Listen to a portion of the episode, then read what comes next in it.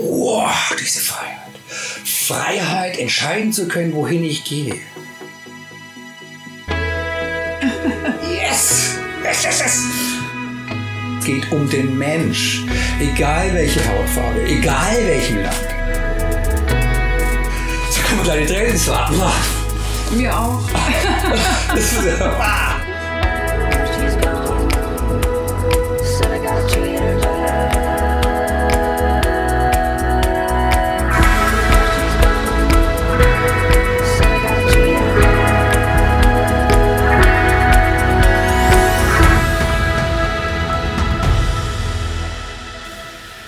Reiseleben von über 30 Jahren ist ja unsere Berichterstattung und unsere Erzählung sehr, sehr vielfältig. Und oftmals ist es so, dass wir bei Vorträgen oder wo wir auch immer sind, gefragt werden, wie hat es denn alles mal begonnen? Ich meine, man wird ja nicht buchstäblich als Reisender oder Abenteurer geboren, sondern der Fluss des Lebens muss sich doch da irgendwann mal hingeführt haben.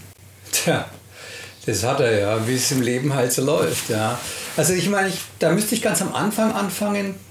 Genau das möchten Das- wir jetzt heute mal hören. Wie war denn der Anfang? Ich fange mal an, wie ich Kleinkind war. Also ich kann mich nur bedingt daran erinnern, dass ich immer in der Hundehütte äh, von unserem Hund damals mich versteckt habe, wenn meine Mutter gekommen ist, um mich in den Kindergarten zu bringen. Das ist noch vage Erinnerung. Ich war da zwei Jahre alt. Ich weiß auch von Erzählungen, dass ich teilweise auf dem Apfelbaum geklettert bin und mich da versteckt habe. Ich wollte auf keinen Fall irgendwo als kleiner Junge äh, schon eingesperrt werden wie in einem Kindergarten. Da muss man dazu sagen, dass dass ich, äh, ja, also wenn man den, den Zweiten Weltkrieg sieht und dann, ich bin ja 1960 geboren, da war das ja noch nicht so wahnsinnig lange her, 15 Jahre her.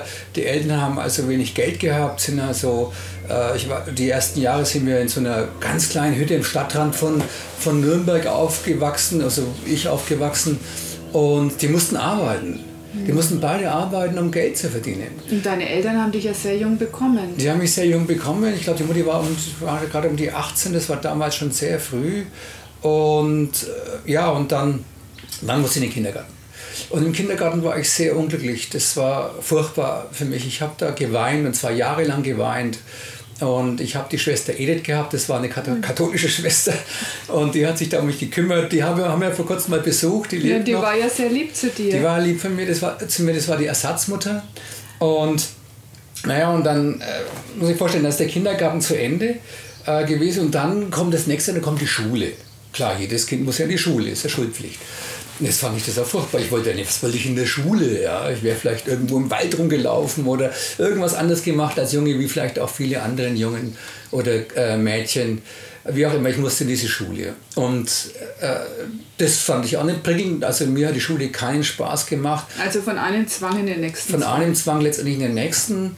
Und da war es dann so, ich muss also ein recht wilder Junge gewesen sein, dass meine Eltern gesagt haben, ich, den kann man also nicht alleine zu Hause lassen. Und dann haben die mich also in den Kinderhort gesteckt. Das heißt also, alle anderen sind heimgegangen und ich bin in die, ja, ich bin in die, ich bin in den Kinderhort, muss in den Kinderhort gehen. Das war, oh, das war schrecklich. Und das ging, glaube ich, auch ein oder zwei Jahre, bis ich dann, also nach der Schule auch nach Hause durfte. Und dann ist ja irgendwann einmal diese Schule zu Ende. Das heißt, ich wollte immer auf die, äh, ich wollte aufs Gymnasium und äh, meine Freunde sind alle aufs Gymnasium gegangen und ich hatte so tierisch Prüfungsangst, dass ich also die Aufnahmeprüfung ins Gymnasium einfach verballert habe, jedes Mal. Und da bin ich auf dieser Hauptschule hängen geblieben und das war also auch so ein dramatisches, traumatisches Erlebnis äh, auf dieser Hauptschule. Ich meine, das war ganz normale Schule, ich meine, was soll's, aber ähm, dann habe ich glücklicherweise diese Hauptschule als einer der besten in meinem Jahrgang abgeschlossen und ich konnte dann äh, auswählen, ob ich jetzt auf eine, was ob ich dann danach, also im zweiten Bildungsweg mache oder äh, eine Lehre mache. Und dann haben die meisten gesagt, ey, mach erstmal eine Lehre und so, da hast du was. Da, ja, Lern was Anständiges. dann lerne ich was Anständiges. Dann, habe ich, dann, war ich noch, dann bin ich noch aufs, äh, auf dieses Arbeitsamt gegangen, habe mich da beraten lassen. Und ja, äh, da hat es geheißen, ja, äh, du bist recht kommunikativ und so, vielleicht wäre für dich der Außendienst irgendwas mit als Techniker. Und so wurde ich Büromaschinenmechaniker. Ja, was hatte ich mit Büromaschinenmechaniker am Hut? Also klingt nicht wie der Job deiner Träume. Ach, das Leben war da, hat für mich da, war, war, es hat mir keinen Spaß gemacht, ja. Aber wie auch immer, habe ich diese Lehre da gemacht, dreieinhalb Jahre als Büromaschinenmechaniker und dann auch Büromaschinentechniker. Das war ja die Übergangszeit zwischen der Elektromechanik zur Elektrotechnik, äh, auch zum Computerzeitalter. Das war gerade so diese Zeit. Und ja, und dann, und dann kam die Bundeswehr. Und da äh, war die Bundeswehr ja Pflicht und äh, ähm, ja, also war ja Wehrpflicht und ich wollte dann auch was lernen und bin dann letztendlich habe ich mich, ich war sportlich sehr aktiv und recht gut und bin dann äh, äh, bei einer Spezialeinheit gelandet, also bei einer Eliteeinheit von den Fallschirmjägern. Und da hat es eigentlich angefangen für mich das Lernen, was ich in meinem heutigen Abenteurerberuf äh, sehr gut immer noch gebrauchen kann und war dann Ausbilder letztendlich und äh, bei dieser Eliteeinheit, da habe ich mein erstes traumatisches Erlebnis gemacht. Und zwar war damals der Golfkrieg, äh, nicht der Golfkrieg, der, äh, der Falklandkrieg. Und dann habe ich irgendwie aus irgendeinem Grund, ich hatte immer so 20, 30 Soldaten als Ausbilder, und dann habe ich meine Soldaten gefragt, meine Herren, wer von Ihnen würde denn ganz gerne für die Engländer auf den Falklands kämpfen? Und das muss man sich mir vorstellen, wir als Deutsche, ja, ähm, ich frage dann diese Frage für die Engländer für äh, in einem anderen Land, also total crazy. Zu Und- kämpfen. Ja, zu kämpfen. Freiwillig. Ja, freiwillig. Und dann haben, das war einfach so eine Frage. Und dann haben die, haben 80 Prozent meiner, meiner Soldaten gesagt, Herr Unteroffizier, ich würde das machen, gerne machen. Und dann habe ich gesagt, was, wieso denn? Ja, ich muss dazu sagen, dass also die, dass also ähm, die äh, meisten in so einer Spezialeinheit einen hohen Bildungsgrad hatten. Also die hatten alle, äh, viele hatten Abitur. Und äh, ich habe das überhaupt nicht begriffen. Nach dem Ersten Weltkrieg, nach dem Zweiten Weltkrieg, nach dem Brainwashing, was unsere, also ich meine Brainwashing insofern, dass unsere Regierung natürlich äh, dafür gesorgt, gesorgt hat und sorgen möchte, dass sowas nie mehr passiert, wie, wie solche Weltkriege. Einfach diese Aufklärungsarbeit. Aufklärungsarbeit und dass halt das, dass, dass das einfach nicht mehr passiert, weil Krieg ist ja keine Alternative, Krieg ist ja Katastrophe. Und scheinbar war nicht genug aufgeklärt, weil es immer noch genug Menschen gab oder junge Männer, die sich dann freiwillig gemeldet hätten, Nee. um da dabei zu sein. äh, das ist ein guter Einwand, nein, so ist es nicht. Es ist auch so, dass also junge Männer, egal welcher Nation und welcher Hautfarbe und welcher Rasse, ja, da ist das Adrenalin, Adrenalin das, das ist irgendwie das Abenteuer, das ist so eine genetische Veranlagung vielleicht äh, im Mann, vielleicht ist es auch in der Frau, das weiß ich, ich bin keine Frau. Und ähm, da geht es um, um Spielen und um, um dieses, äh, ja, um dieses Kämpfen wollen. Ähm, und äh, dadurch glaube ich, dass also egal mit diesem ganzen Schulsystem, was wir hatten und haben, dass in die meisten jungen Männer in den Krieg wollten. Einfach mal Abenteuer haben, ein richtiges Abenteuer. So war es da auf jeden Fall.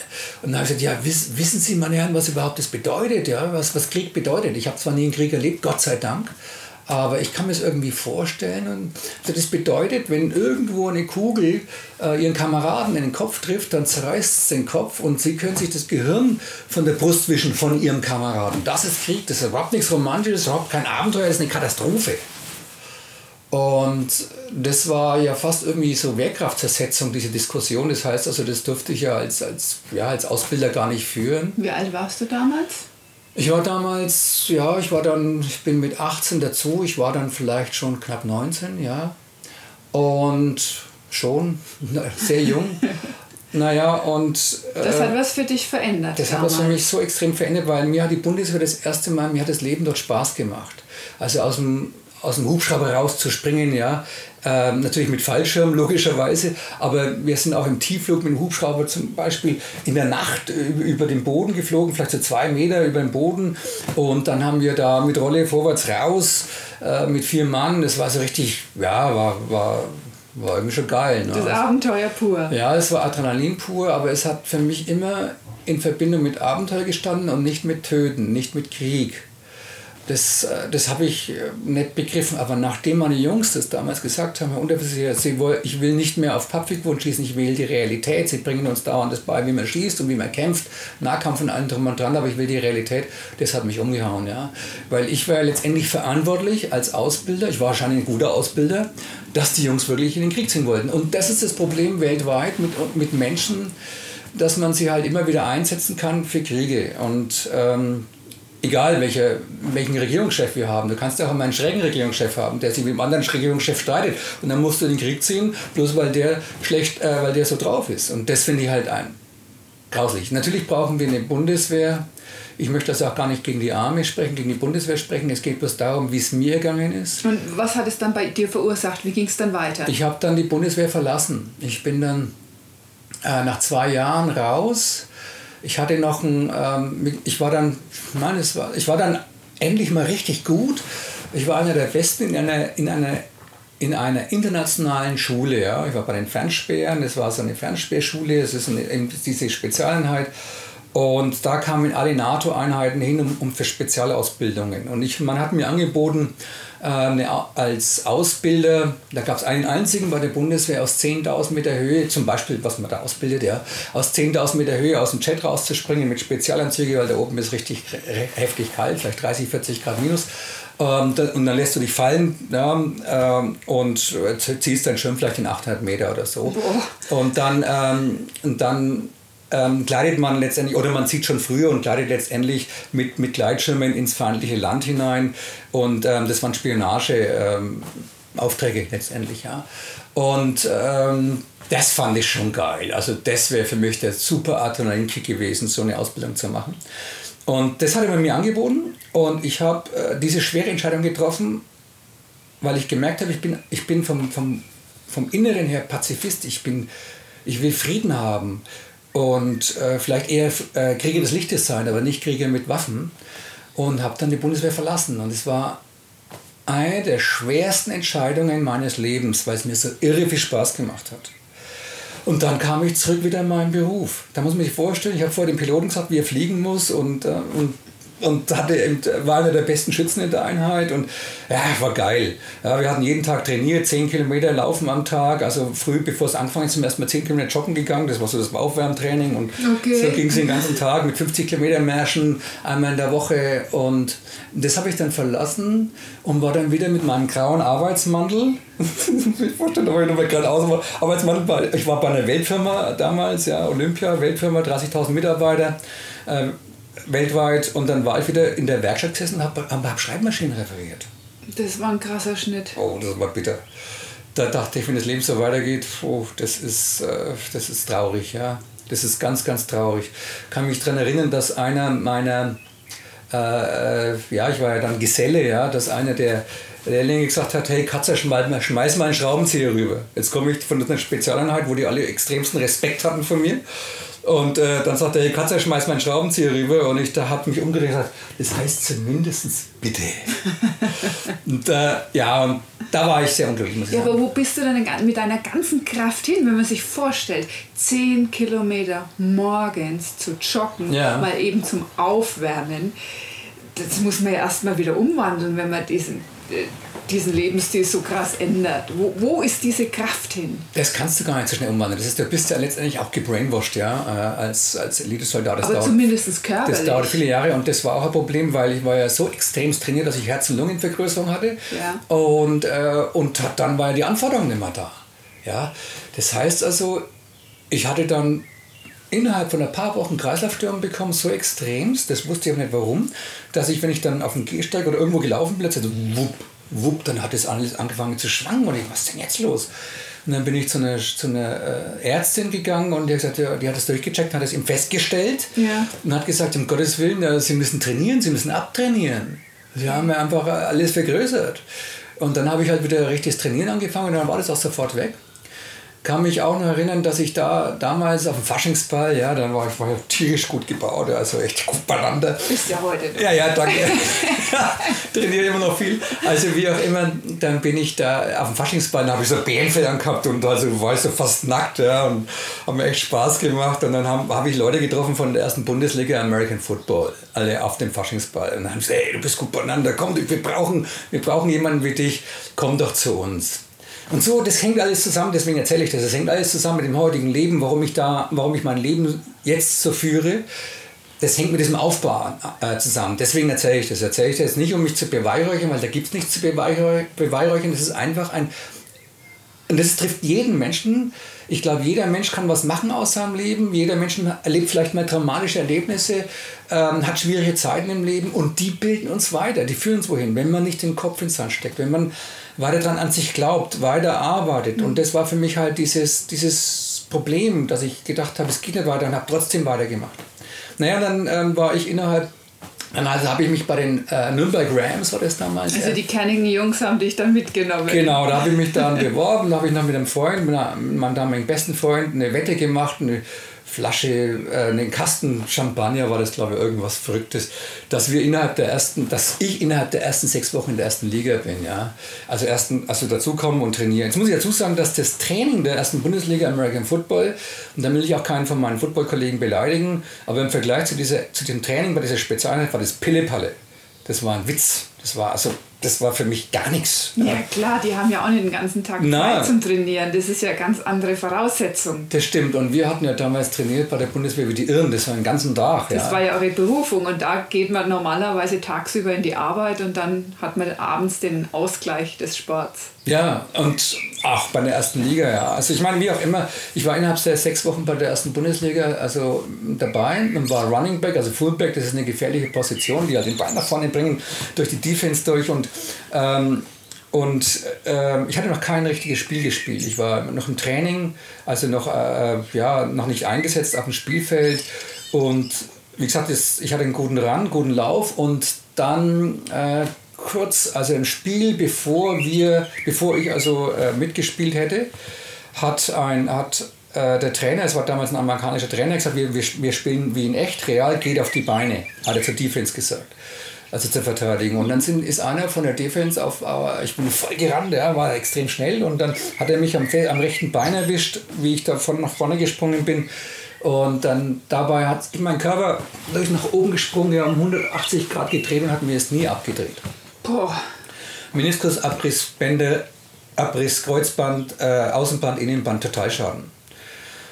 Und das war, das war furchtbar. Einer der furchtbaren Momente in meinem Leben, weil ich dachte, jetzt ist wirklich alles vorbei. Ich war damals auch schon, da habe ich parallel, äh, äh, habe ich eine, äh, zum staatlichen Skilehrer eine Ausbildung und war auch kurz davor, staatlicher Skilehrer zu werden.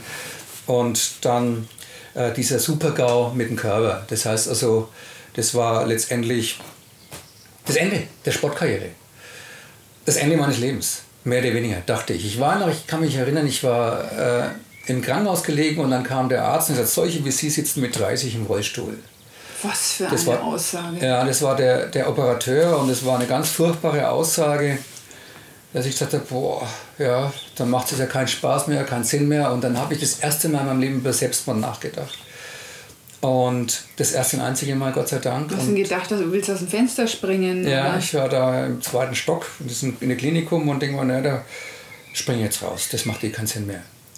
Und das war ein ganz realer Gedanke und durch den realen Gedanken war das so dramatisch. Ja. Ich musste dann weinen über meine eigenen Gedanken und habe es nicht gemacht, sonst würde ich nicht hier sitzen. Gott sei Dank. Aber es gehört also als wichtiges Erlebnis dazu.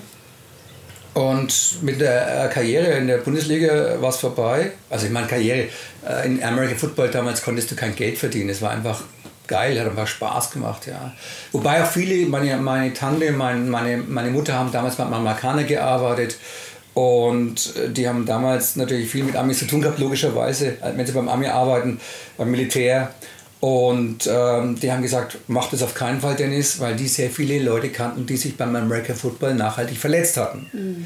Und ich dachte, ich bin indestructible, also unverwundbar. Nur Wie viele Menschen oder speziell junge Menschen denken das. Ich denke, das ist eigentlich ganz gut, wenn man so denkt auf der einen Seite, weil dann macht man Dinge, mh, die man, wenn man älter ist, nicht mehr macht und dann macht man immer weniger, immer weniger und sitzt dann sch- Schluss am Fenster und guckt raus und schaut die Leute, den Leuten zu und macht nichts mehr. Aber ich glaube, das kommt einfach daher, weil wir Menschen uns ja dann im Laufe eines Lebens doch verletzen, sei es körperlich oder emotional, Ja. und dann ist die Gefahr, dass man sich verschließt.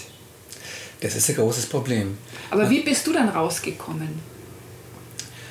Also- Status quo war ja dann Ja. letzten Endes, das Leben hat jetzt gleich wieder keinen Spaß mehr gemacht. Ja. Und wie sollte es dann weitergehen? Es war dann so, dass ich ähm, nach des, äh, also mit dieser Verletzung, weiß ich noch, ich war dann im Freibad, da hat der Freund von mir gesagt, komm, wette ich mit dir 10, 10 D-Mark damals, dass du nicht vom 3-Meter-Turm springst mit deinem Gipsfuß, habe ich dann gemacht. Lauter Sachen, also verrückt. Ich glaube, ich war schon ein bisschen adrenalin Also du bist mit dem Gipsfuß vom 3 ich Meter bin vom Brett Gips gesprungen. runter runtergesprungen. Das war damals schon ein Gips, der also aus Kunststoff, ja, also, also nicht aus Gips. Ähm, also das war schon eine moderne, damals modern, heute, ähm, heute gibt es mir gar nicht mehr ein.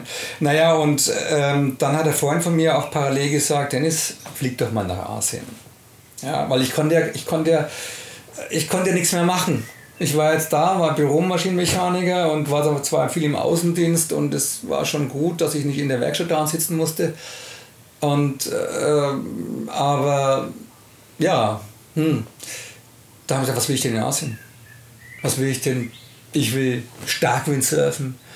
Fallschirmspringen habe ich übrigens dann wieder später gemacht. Fallschirmspringen, äh, ich will tauchen, ja, Paragliden, also die ganzen Sportarten, die ich gemacht hatte. Aber ich will dann nicht nach Asien fliegen. Ich will vielleicht ein geiles Auto fahren mit solchen dicken Reifen. Ich meine, ich muss dazu sagen, dass man, dass ich als junger Mensch natürlich, und ich, vielleicht können das viele junge Leute mit mir teilen, da hast du halt Bock auf ein geiles Motorrad. Ne? Oder Bock auf ein tolles Auto oder was auch immer. Ich meine, Das haben auch ältere die- Leute. die da muss Pakis- man nicht ganz jung sein. Wahrscheinlich. Die Pakistaner haben Bock auf ein tolles Kamel, auf ein, äh, auf ein klasse Pferd oder auf ein Pferd, ja. Ein tolles Pferd äh, in anderen Ländern wie die nordamerikanischen Indianer oder was auch immer. Also wie auch immer, ich hatte eben Bock auf ein tolles Auto, ähm, aber ich wollte nach Asien. Und wie auch immer, dann bin ich dann trotzdem nach Asien geflogen. Und das war eine, auch eine der ein Schlüsselerlebnisse in meinem Leben, weil ich weiß noch, wie wir in Bangkok gelandet sind, wir, Freunde und ich, da ging die Tür von dem Flugzeug auf und boom, kam die tropische Luft. Ja, so. Oh, kannte ich ja nicht. Die konntest ja, mit, die konntest ja schneiden, die konntest eigentlich mehr oder weniger anfassen und greifen. Diese Luft. Oh, fand ich klasse. Die haben ich geil. fantastisch gerochen, oder? Oh, das, das, ist, das mag, liebe ich heute noch. Also ich liebe Asien. Und dann äh, diese Menschen, die haben alle gelacht. Also nicht alle, aber die waren freundlich. Es war ich möchte nicht dazu sagen, dass die Europäer unfreundlich sind, sind sie nicht. Das ist äh, meiner Ansicht nach eine Fehlinterpretation. Das ist ein anderes Volk. Ich hatte ein anderes Volk in dieser Form noch nie kennengelernt. In dieser Form, außereuropäisches Volk. Und ähm, das hat mich sehr fasziniert. Und dann sind wir, dann haben wir uns Mopeds geliehen und waren dann in, in, in Nordthailand. Da gab es ja noch keinen Tourismus in dem Sinn, da gab es Traveler. Den, die Anfänge von Tourismus, ich spreche jetzt von Wie den lange Jahren. liegt es ungefähr Ja, das zurück? war 1981 ungefähr. Okay. Ja, 81, 82. Da hat der Tourismus gerade so angefangen, aber da war Asien noch exotisch. Ja. Da war es, klar, die Traveler-Bücher gab es ja damals dann lesen und so, in welcher Unterkunft man unterkommen kann. Und äh, also das. Also nicht vorreservieren mit dem Smartphone Alles, das gab's alles. Nee, nee. sowas.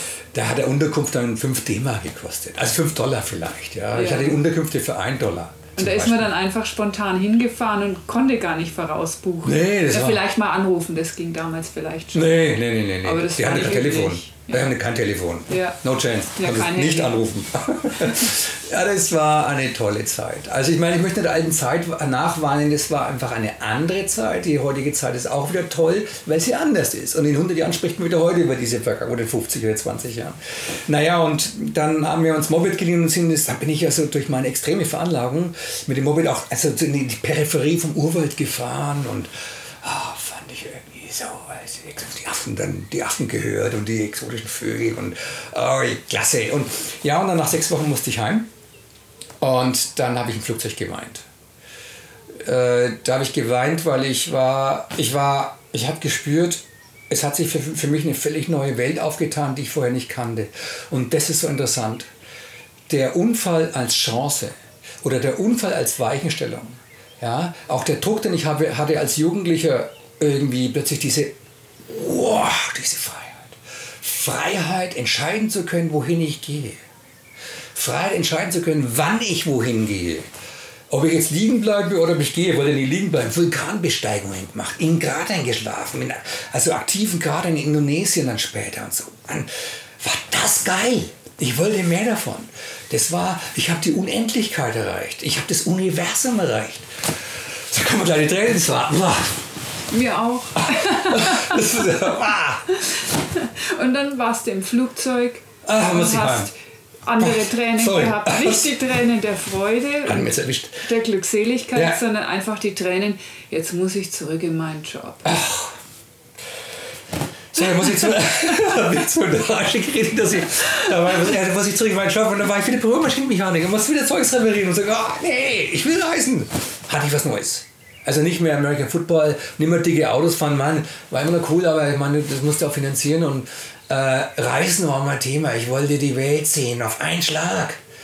Und habe gesagt, ich spare jetzt dafür. Und dann kam er. Äh, Also gut- du hattest richtig krass den Reisevirus. ich habe den absolut erwischt, ja. Manche Leute sterben ja an Viren, das war aber, es gibt auch positive Viren, ja. Ja. Also wenn man jetzt an Corona denkt oder was auch immer, das ist ja nicht, gibt es ganz schlimme Situationen, aber das war für mich was Positives und das war gesessen, das sitzt heute noch, ganz massiv. Und, äh, und der hat äh, mein Leben angefangen zu bestimmen, im positiven Sinne, aber das war natürlich auch ungeheuer Druck, weil wie komme ich zum Reisen? Aber es Wie war auch eine Motivation. Es war zu sagen, Motiva- jetzt hast du wieder ein Ziel, was du tun möchtest und wo du hin möchtest. Exakt. Es war Motivation, es war Ziel. Und dann kommen so, so Dinge, ich, äh, ich habe dann, ich bin dann jedes Jahr äh, ähm, als, als Kundendiensttechniker war es dann so, dass ich also sechs Wochen Urlaub bekommen habe in, den, in, der, in der Sommerzeit. In der Sommerzeit war ich dann da, also wenn, wenn bei uns Sommer ist, ist ja in Asien dann ähm, also die, die äh, nicht so gute Jahreszeit und wenn, wenn bei uns Winter ist, ist dort halt super. Je Und wahrscheinlich wollten andere Leute auch Urlaub machen. Ja. Und da muss ja einer da sein, der die Stellung hält. Es ist so, dass die Familienväter natürlich in, in, im deutschen Sommer mit ihren Familien in Urlaub gehen wollten. Und mir war es ja egal. Ja. Hauptsache ich komme weg und hauptsächlich kriegt man es sechs Wochen am Stück.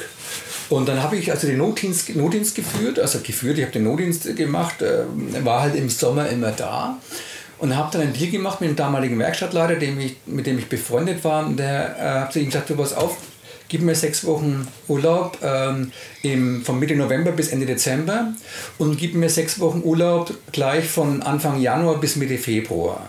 Dann habe ich drei Monate. Das habe ich im ersten Jahr dann, wo es dann ging, ne, hatte ich dann drei Monate am Stück. Dann hatte ich drei Monate am Stück mit einem festen Job. Und drei Monate am Stück, da kannst du was machen. Ja, kann man kannst du, erleben. Ja, da kannst du reisen, da hast du nicht mehr den Zeitdruck, da hast du schon das Gefühl, oder ich hatte schon das Gefühl ähm, des, des Freiseins, ja. Also nicht, dass ich muss schon wieder heim nach zwei Wochen oder nach sechs Wochen, waren für mich auch schon nicht so lang. Und dann hatte ich drei Monate. So, und dann kam ja, dann, dann kam ja der Winter und dann wollte ich nicht wieder weg und dann habe ich sechs Wochen unbezahlt Urlaub bekommen. Und, am nächsten, und so habe ich das gemacht, mit sechs Wochen unbezahlt, sechs Wochen bezahlten Urlaub. Äh, das hat mir mein Chef dann ähm, eingeräumt und so hatte ich jedes Jahr drei Monate. Geniale Bedingung. Und einer meiner damaligen besten Freunde, der war im Vertrieb. Vertriebsleute hatten alle studiert, waren, hatten natürlich ihr Abitur, hatten alle studiert. Ähm, die äh, waren ähm, ja, Betriebswirtschaft oder was auch immer. Haben auch ein bisschen mehr verdient. Die haben richtig Schotter verdient, ja.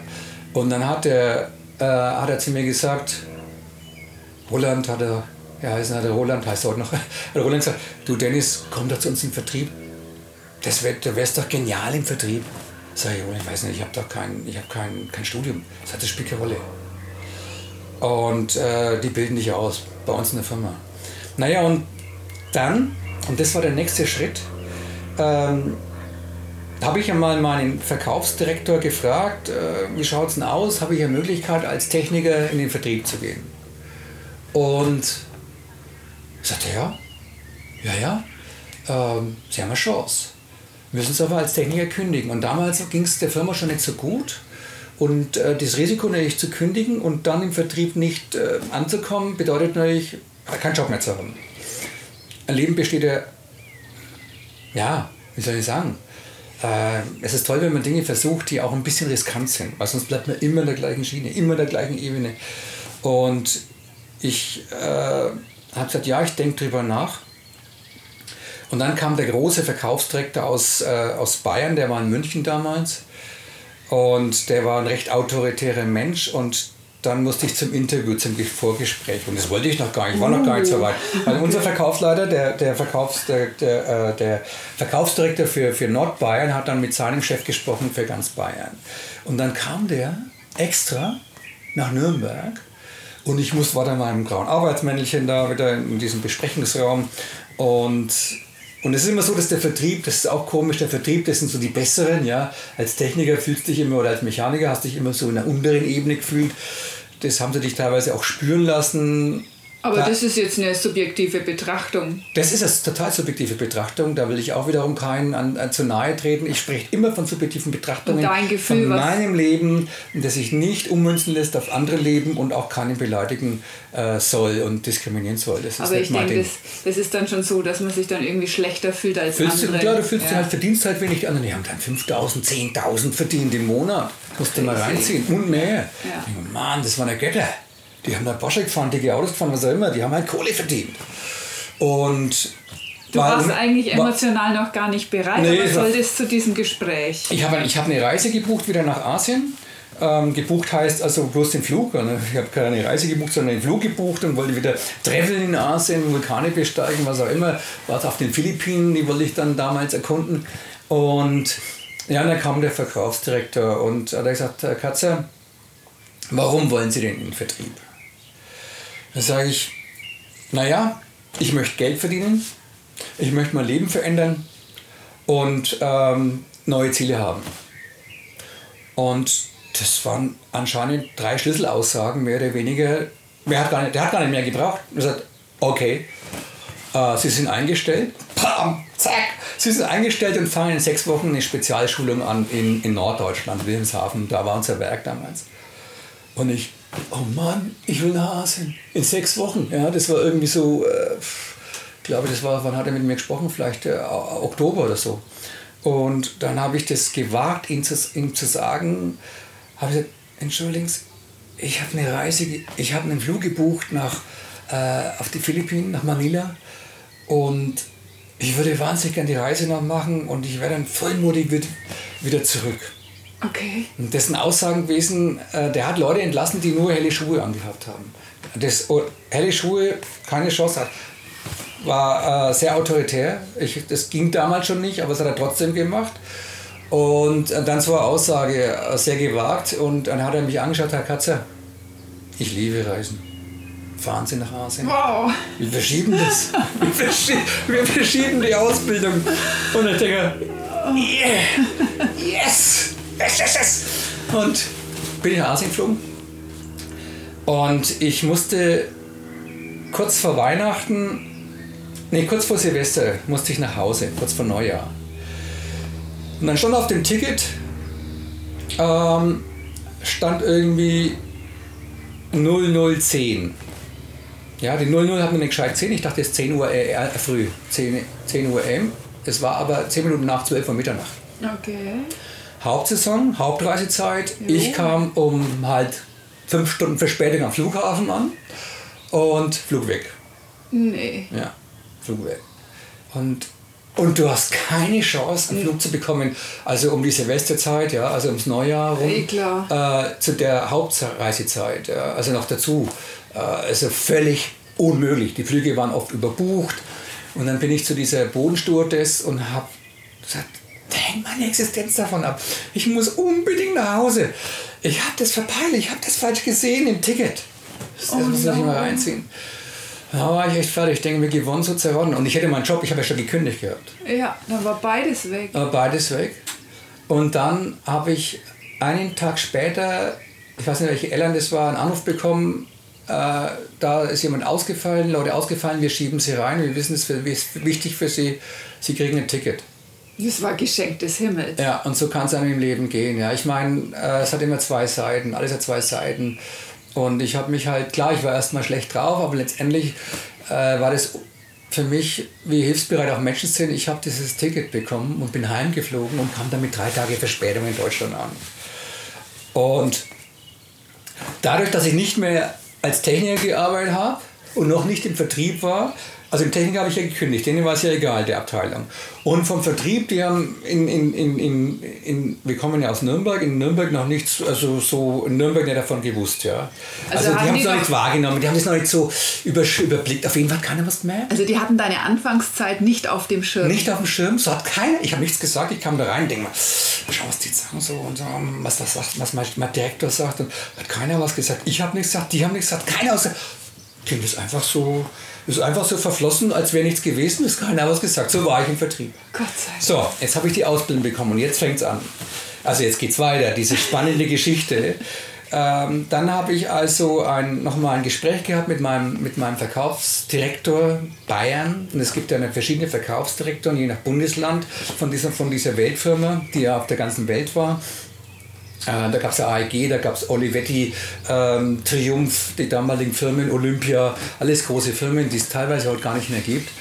Ähm, und durch Missmanagement und warum auch immer gehen auch große Firmen teilweise pleite. Und, äh, aber das spielt jetzt nicht, hat, jetzt nichts, das spielt jetzt nichts, das hat jetzt nichts damit zu tun. Der hat gesagt, Herr Katze, wenn ich jemanden da hinschicke, ich könnte viele hinschicken, aber ich schicke Sie aus, meinem, aus meiner Region. Das heißt, Sie vertreten mich persönlich. Und wenn ich Sie schicke, dann will ich, dass Sie das Ding gewinnen. Und der hat aber Druck aufgebaut. Und da habe ich Druck gehabt. Wow. Weil ich wusste, dass alle, die dort sind, alle, ich glaube bis auf einen, der, der äh, hatten alle äh, Studium. Waren alle Betriebswirte. Und ich war halt der einzige Techniker. Ja. Und dann bin ich, also da habe ich mich nicht mehr wohl gefühlt. Und dann bin ich dahin zu dieser Schulung, die war einen Monat. Und dann war der, äh, waren also hochkarätige, äh, hochkarätige Lehrer da. Das war einmal einer von Rank Xerox, damals eine große Firma, auch ein, äh, ein ehemaliger Chef von Rank Xerox, der war, hat sich selbstständig gemacht. Das war unser Ausbilder, also oberste Level. Der hat am Tag damals 2000 D-Mark verdient. Damals, am Tag. Irre. Und der, ja, und, und, der, und der Schulungsleiter von dem Ausbildungszentrum, das waren so diese, die zwei, sondern zwei, drei hochgerätige äh, Lehrer, die wir äh, hatten. Und wir waren, glaube ich, so zwölf oder 13 Leute in dem Team. Also in den jungen Leuten. Und ich weiß noch, die, die neben mir saß, war die ähm, ähm, Chefsekretärin von, vom AEG-Vorsitzenden, also AEG Deutschland, die Chefsekretärin. Oder AEG International, glaube ich sogar. Und äh, die wollte keine Chefsekretärin mehr sein, die wollte den Vertrieb. Also solche Leute waren da drin. Und Gott, ja, mehrsprachig und der Wahnsinn. Naja, und dann ging es darum, und da kam, also ich meine, ich habe ja immer, ähm, das habe ich noch vergessen zu zählen, warum die im Vertrieb, warum die überhaupt auf mich aufmerksam geworden sind, weil damals äh, als Techniker musste man die Schreibmaschinen, äh, das waren ja hoch teure Maschinen, 2.000, 3.000 D haben die immer gekostet, so Maschinen, die waren mechanisch, elektromechanisch und viele, viele kleine Bauteile und die mussten, in, die mussten alle zwei, drei Jahre überholt werden und und bei der Überholung, die hat immer so 300, 400 D-Mark gekostet damals, hat der Techniker, der den, der den Abschluss macht mit der Überholung, 10% bekommen aufgrund eines und zu seinem Gehalt dazu. Und ich habe damals schon das Doppelte verdient. Also ich habe um die 16, 1700 D-Mark gehabt, ungefähr, vielleicht noch ein Tausender extra verdient durch die Überholungen. Okay. Äh, weil ich den Leuten nicht die aufgeschwatzt habe, sondern ich habe mit denen reden können, gesagt, die ist kaputt oder die ist schmutzig und wenn sie nicht überholen lassen, dann ist die in ein, zwei Jahren kaputt, dann müssen sie eine neue kaufen. Wie auch immer, das, ähm, die sagen Gift of the Gap, also Gift des Redens, ja, das Geschenk des Redens, reden zu können, das habe ich irgendwie so drauf gehabt und deswegen kamen die auch auf, äh, äh, also kam die Geschäftsleitung auf mich. Da hast du eben damals schon ein zusätzliches Geld zum Reisen verdient. Genau, damit habe ich schon das erste Geld fürs Reisen verdient. Also, weil die Reisen damals, die Flüge waren ja sau teuer und so. Naja, und dann ähm, war ich ja so motiviert und mache jetzt wieder den Gedanken, den Zeitsprung und war jetzt wieder in diesem Schulungszentrum da in Wilhelmshaven gesessen.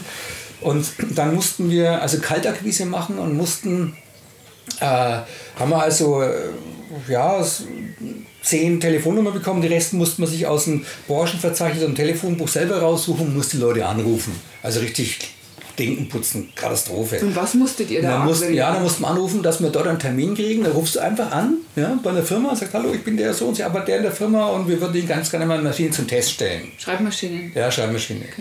Und, äh, und dann kriegst du halt den Termin oder kriegst keinen Termin. Ja, und ich hatte dann ungefähr die sieben, acht Termine, während andere 20, 30, 40 Termine hatten. So habe ich also schon mal richtig verloren. Also ich habe verloren. Und die, das Ding habe ich, das Battle, diesen, diesen Wettbewerb habe ich total verloren. Und bin dann, und dann sind wir mittags losgegangen und hat jeder seinen Geschäftswagen bekommen. Das erste Mal ein Geschäftswagen, ja. Ähm, und habe dann äh, vier Maschinen reingeladen bekommen und bin dann zum, zu, zu meinen Telefonnummern gefahren, zu den vereinbarten Terminen. Und nachmittags um 16 Uhr oder so waren die Maschinen beim Kunden gestanden, mit Lieferschein allen drum und dran. Ja? Dann bin ich wieder zurück in die, äh, in, das, in die Zentrale gefahren. Ich hatte das Gebiet Kreuzberg, das war ein sehr schwieriges Gebiet äh, in, in Berlin. Und äh, ja, und kam dann zurück und dann haben die so der rein in Uhrzeigersinn, ich war, der, ich war Uhrzeigersinnmäßig am letzten dran gesessen, haben die den ersten gefragt, ja, wie viele Kontakte, ja, 40 Kontakte oder 40 Telefonnummern, 30 Leute besucht, ähm, keine Maschine draus, äh, rausgestellt. Also die wollten keine Maschine behalten dann. Der, hat- der hat halt keine Maschine da rausgestellt, trotz seiner vielen Kontakte. Und, der, und dann ging es so weiter und der Beste, der hatte eine Maschine draußen, also eine Maschine beim Kunden stehen gehabt. Und dann kam es zu mir, ja, ähm, ich hatte eben 20 Telefonate ähm, äh, und acht Kontakte und vier Maschinen draußen. Ups, okay. So war ich der Tagesgewinner. Ja. Und habe eine Flasche dann, damals war es halt so eine Flasche irgendwie äh, Schnaps oder was auch immer gewonnen. Ja. Und ich habe zu Hause angerufen, Mutti, Mutti, meine Mutter angerufen, mein Vater, hey, ich bin Tagesgewinner, Lellenburg, bin Tagesgewinner, ah! Und, ja, und so am zweiten Tag bin ich raus, habe mittags um 12 die ersten vier Maschinen draußen gehabt und dann ähm, bin ich zurück in die Firma gefahren und da haben die ja Mittagspause gemacht. Hey, ich brauche Maschinen, ich brauche Maschinen. Das hat sich rumgesprochen, das ist noch nie passiert in der Geschichte der, des Ausbildungszentrums. Ja. Äh, Und dann hatte ich dann nochmal vier Maschinen eingeladen und hatte die wieder, wieder äh, äh, draußen nachmittags. Und dann war es auch wichtig, dass du auch pünktlich wieder zurück warst, trotz, trotz äh, wir haben ja noch navigiert mit Karte, ja. Ja, also ja, gab es Handy kein Navi und so nicht, ne? und eine fremde Stadt und du musstest trotz, du musstest den Verkehr einkalkulieren, du musstest immer pünktlich sein, ähm, auch Staus einkalkulieren, du musstest immer pünktlich sein, weil da gab es immer äh, Ab- Punktabzüge.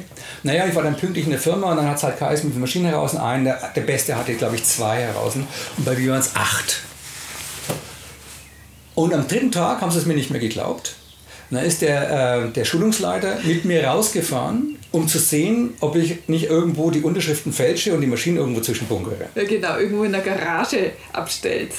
Mit, mir zusammen, mit ihm zusammen haben wir die ersten acht Maschinen verkauft und weitere acht rausgestellt. Und ja, dann muss ich dazu sagen, am letzten Tag war, äh, hatte ich das beste Ergebnis in der Geschichte, in der History von dieser Weltfirma. Und das war ein geiles Gefühl. Auf der Gewinnerstraße endlich einmal sagen, hey, das Du hast ist es geschafft. Ich habe es geschafft, ja. Und dann habe ich also, äh, war sofort verkauft, hatte sofort bam, ja, war, hatte sofort äh, Geschäftswagen und war dann, äh, hatte das Gebiet Nordbayern in dem Bereich Telekommunikation und ähm, Kopieren. Und dein Chef war offensichtlich zufrieden. Mein Chef war offensichtlich zufrieden. Ich hatte, eben, ich hatte keine Ahnung letztendlich vom Vertrieb. Ich hatte ja einen Monat lang Ausbildung, ja, aber letztendlich hatte ich ja noch keine Ahnung. War aber sofort verkauft. Ich habe sofort, weil eben einer in die Rente gegangen ist, brauchten die jemanden, bam, war ich da drin, bin reingeschmissen worden und war nach dem ersten Jahr der zweitbeste Verkäufer in Deutschland von der Firma. Und habe im ersten Jahr 100.000 verdient. Großartig. Und Da konntest du dann reisen, aber wahrscheinlich hattest du die Zeit nicht mehr. Ich hatte Kohle ohne Ende. Ich hatte plötzlich Kohle. 100.000 brutto, na, aber das war äh, Wahnsinn. Plötzlich war ich kein armer Mensch mehr, sondern ich war reich. Also ich war reich, für mich, ich war reich. Ich konnte mir alles kaufen. Vorher mir überlegt, und wenn ich, nie, wenn ich in eine Disco gegangen bin und so, äh, ein, ein Bier, hm, na, zwei vielleicht. Und so habe ich immer drüber nachgedacht, weil ich wollte auch Geld fürs Reisen sparen. Naja, und dann habe ich also jeden Monat 2.000, 3.000 D-Mark gespart. Jeden Monat. Weil mein Ziel war, ich mache das für ein paar Jahre, habe dann genügend Geld, um mal ein paar Jahre aussteigen zu, zu können. Das war mein Ziel. Das war richtig die Motivation. Und habe dann aber trotzdem parallel noch jedes Jahr äh, Expeditionen gemacht. Und zwar bin ich dann äh, 1987 mit, dem, mit meinem Freund Gerald äh, nach Ecuador geflogen und wollte mal was ganz Geiles, also weg jetzt, äh, auch weg von Asien, sondern mal nach Südamerika. Und dann waren wir auf den Galapagos-Inseln und auf so einem kleinen Scholle, Schiffchen, so einem kleinen Touristenschiff, Schiff, wo du von Inselchen zu Inselchen fährst. Und dann kamen wir, äh, waren wir, glaube ich, acht Touris drauf, acht Traveler. Und dann kamen wir in einen extremen Sturm. Und dann, ich weiß nicht, der Gerhard hat immer geprahlt, dass, dass ihm nie schlecht wird und so und äh, immer angegeben, ah, ja, ja, die, die, die, die, was heißt das, die Schiffstaufe, Die Seetaufe oder die Seetaufe ne? war oben im Masten, die haben sich hin und her geschwankt, ihm ist nie schlecht geworden. Und äh, dann haben wir gesehen, das Schiff hatte also ein Oberdeck gehabt und dann kam so ein grüner Schleier und hat der Gerhard runtergespeit. Und äh, sind alle Kajüten aufgegangen. Du hast immer Himmel gesehen und Wasser gesehen, Himmel gesehen und Wasser gesehen. Also es war sehr dramatisch. Da gehen auch immer wieder Schiffe unter, da spricht bloß keiner drüber. Und natürlich selten, also keine Angst vor Galapagos, aber es gehen Schiffe unter. Und ja, und dann ähm, ist eben aus, einem, aus einer Kajüte, und das erzähle ich deswegen, weil es wieder ein Schlüsselerlebnis war in meinem Leben, ist eine, ist sind die Kajüten alle, die Türen und die Fenster, alles aufgesprungen. Es war, Im Boot war Wasser und da ist eins aufgesprungen, eine Zeitung rausgefallen. Äh, und ich kann ein bisschen Spanisch schon, weil wir uns vorher einen äh, Spanischunterricht genommen haben. Und da stand vier Ingenieure als in der Hauptüberschrift auf der Titelseite, vier Ingenieure ähm, getötet durch die Auka-Indianer im Amazonas-Quellgebiet. Und ich denke mir, äh, wie? Indianer gibt es da noch? Wow, da will ich hin. Na klar. Und dann habe ich den, ähm, unseren Übersetzer gefragt. Der war ein Übersetzer dabei, der eben von Spanisch immer auf Englisch übersetzt hat für die, für die, für die Traveler, die eben kein Spanisch sprachen. Und dann habe ich gesagt, ja, er gesagt, ja, Dennis, wenn du dahin willst, mein bester Freund ist halb Indianer. Der ist halb Auka-Indianer, halb Ecuadorianer. Der spricht die Native, die Sprache der, der, ähm, der, in der Ur, der Natives dort ähm, perfekt. Und wenn du möchtest, äh, dann mache ich dir den Kontakt. Und so, und das ist eine andere Geschichte, so kam ich zu meiner, erzählen wir später vielleicht einmal, so kam ich zu meiner ersten Expedition. Und mh, dann habe ich also jedes Jahr Expeditionen gemacht. Und die Expeditionen haben teilweise viel Geld gekostet. Ich habe dann Hubschrauber gemietet, ich habe Flugzeuge, also Cessnas gemietet. Ich habe dann jedes Jahr zwischen 15.000 und 60.000 Dollar ausgegeben. Ich konnte es ja. Ich habe das Geld einfach dafür ausgegeben, für das, was ich wollte, fürs Reisen und für Expeditionen. Und da kam die Ausbildung dazu als bei der Bundeswehr ähm, die als Surviving ja, unter extremen Bedingungen. Auch dieses ähm, an seine Grenzen gehen und wissen, wenn die Grenze da, wenn du meinst, die Grenze ist da, ist sie noch siebenmal weit entfernt. Du kannst, ein Mensch kann entschieden mehr, als er glaubt zu können. Auch in dem geistigen Bereich, das kann man natürlich auch trainieren. Und dann die Ausbildung als, als Mechaniker, als Techniker war für mich und ist heute noch wichtig, weil man damit reparieren kann, Sachen fixen kann, was ganz, ganz wichtig ist. Zwei linke Hände bringt gar nichts. Ja? Und dann Vertrieb. Also die, auf, das sind drei wichtige ähm, Dinge, die ich in meinem Leben gelernt habe aufgrund des, dieser, dieses, des Lebensweges, ja, der vielleicht nicht spaßig war, aber eine Ausbildung war. Eine Ausbildung ist nicht immer spaßig. Also macht zurückblickend doch sehr viel Sinn, was du vorher erlebt hast und lernen durftest. Das ist absolut perfekt. Aber lass mal noch wissen, was ist dieser Ursprung, dass du zu den Indianern wolltest? Was hat dich so sehr berührt, dass du gesagt hast, da muss ich hin? Also dazu sagen, das ist, dass mein, mein Vater war, ähm, nicht weil es mein Vater war, aber das war einer der besten Menschen der Welt. Der war extrem gutmütig.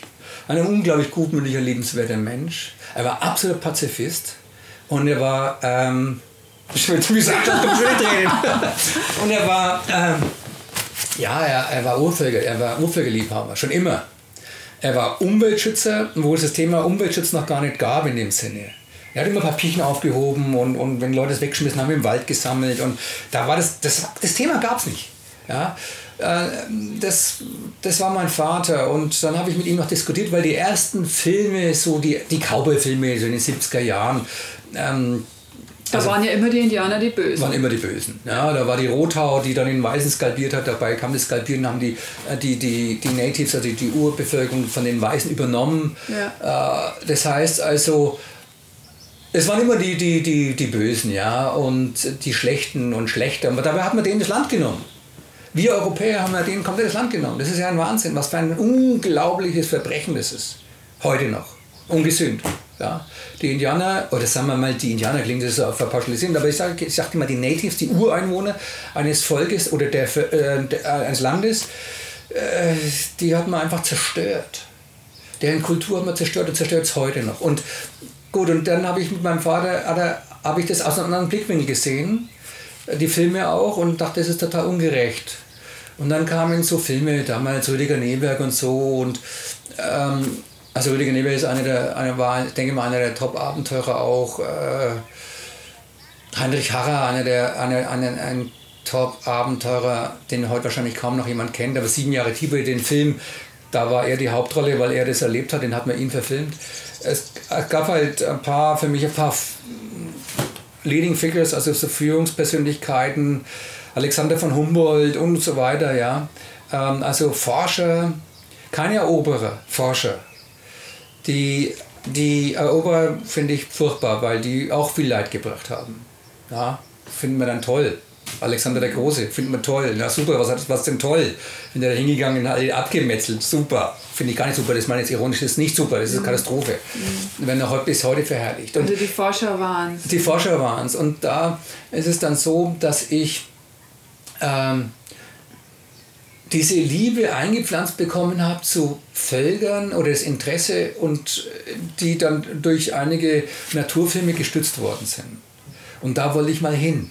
Ich wollte mir das mal persönlich anschauen. Und ist letzten Endes ist dieses Abenteuer mit Sinn ja schon sehr früh losgegangen. Das Abenteuer mit Sinn ist da schon losgegangen, weil wir, ähm, wie wir 1987 in dem Einbaum saßen und in diesen Urwald hineingefahren sind, wo diese, diese Indianer vier Ingenieure ersperrt hatten. Es waren Ingenieure, die da hingegangen sind, um nach Öl zu gucken. Letztendlich sind die, waren jetzt die Vorboten der Vernichtung. Ja? Und die haben die umgebracht und und wie wir da drin saßen in dem Einbaum, das war ja damals schon mitten im Urwald, aber da waren schon Öltanks gestanden von großen Ölgesellschaften, wo wir alle unsere, unseren, unseren Treibstoff herholen. Und äh, möchte jetzt den Namen auch nicht nennen. Und, das, und einige davon haben waren leck, waren undicht. Und dann ist das Öl ausgelaufen. Und das Öl ist ins, in den Fluss hineingelaufen und den Fluss darunter und zu meinen Freunden, Den Indianern. den Indianern. Und da wieder muss ich was machen. Da, das hat mich so irre getroffen. ich Da muss ich was machen. Ich muss darüber reden. Ich muss, die, ich muss die Menschheit zumindest aufklären. Also es ging los, dass du auf Galapagos auf die erste Idee kamst, die Urvölker zu besuchen. Ja. Ab dem Zeitpunkt hast du die Möglichkeit ergriffen, verschiedene Völker zu besuchen und hast aber nebenbei immer noch in deinem ursprünglichen Beruf gearbeitet. Ja. Und dann war es dann so, dass wir wir sind dann, wie soll ich das sagen? Ich habe auch gedacht, okay, ich kündige jetzt. Ich höre jetzt auf diesen Wahnsinnsjob, ja. Ich höre einfach auf und gehe meiner Berufung nach und lebe mit Urvölkern. Ich lebe im Urwald. Ich muss dazu sagen, dass sich das dann schon ein bisschen verändert hat, weil ich dann viele Dinge gelebt habe bei den, äh, bei den Urvölkern, dass die natürlich auch Menschen sind, logischerweise. Und wir Menschen sind fehlbar. Ähm, und die, viele der, dieser Menschen, die werden natürlich auch als Krieger ausgebildet und äh, Empathie ist nicht die erste, spielt nicht die erste Geige, die erste Rolle. Und so habe hab ich da also Dinge erlebt, die mit Tieren gemacht haben, die ich vielleicht ein anderes Mal erzähle. Auf jeden Fall fand ich das wieder furchtbar, was da im Urwald teilweise passiert Besser ist. nicht erzählen, das Ja, ist sehr traurig. Ja, vielleicht schon erzählen, aber ich möchte auch, ich möchte also die Urvölker nicht verglorifizieren. Ja, sie sind halt, äh, sie waren damals noch nicht mit, den, mit der Umweltverschmutzung in, in Verbindung gebracht und so weiter. Es gibt viel Gutes und Negatives, aber ich habe dann festgestellt, es geht um, den, um das Thema Mensch. Es geht nicht um eine einzige Rasse, um eines Volk oder einer Volk oder einer Gruppe, sondern es geht um den Mensch. Egal welche Hautfarbe, egal welchem Land.